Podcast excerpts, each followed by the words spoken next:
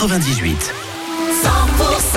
Du beau monde avec moi pour démarrer cette heure. Il y aura Dua Lupa, il y aura également Mika.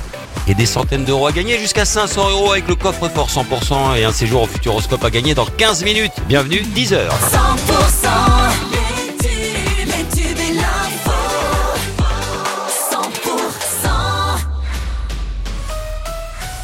L'info 100% avec Pauline.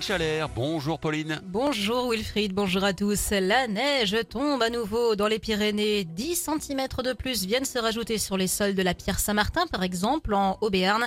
Le risque d'avalanche qui a été revu à la baisse, il reste marqué d'un niveau 3 sur 5. Avalanche qui a bien failli coûter la vie à un snowboarder bannirait ce mercredi au pic du midi. Le jeune trentenaire s'est retrouvé enseveli sous la neige pendant 10 minutes. Il doit sa survie à son détecteur de victimes d'avalanche et à la réactivité de ses amis.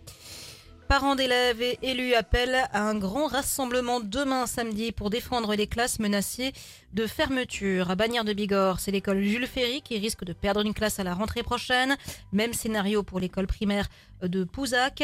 On appelle donc à une manifestation demain 10h à l'ancienne gare de Bagnères de Bigorre. C'est parti pour trois jours de collecte. Les bénévoles des Restos du Cœur organisent leur collecte nationale pour récolter denrées alimentaires et produits d'hygiène. Dans les Hautes-Pyrénées, ils seront présents plus de 40 magasins jusqu'à dimanche. Le top départ ce vendredi pour le carnaval Bigourdan à Tarbes. Les enfants des écoles tarbaises ouvriront les festivités. Ils ont rendez-vous dès 13h30 place de Verdun avant un défilé. Et demain, place au grand cortège qui prendra le départ à 14h de la place du Foirail. Enfin, en sport rugby national ce soir, Tarbes joue à Bourg-en-Bresse à 19h30. En top 14, demain, la section paloise affronte le stade français. Il y a du basket ce soir, les Lambernais reçoit Angers en Pro à 20h et en foot, le Pau FC reçoit Caen demain à 19h. Dans le reste de l'actualité Action Express de la coordination rurale ce matin à Paris, 66 personnes ont été interpellées après avoir envahi les Champs-Élysées et bloqué la place de l'Étoile.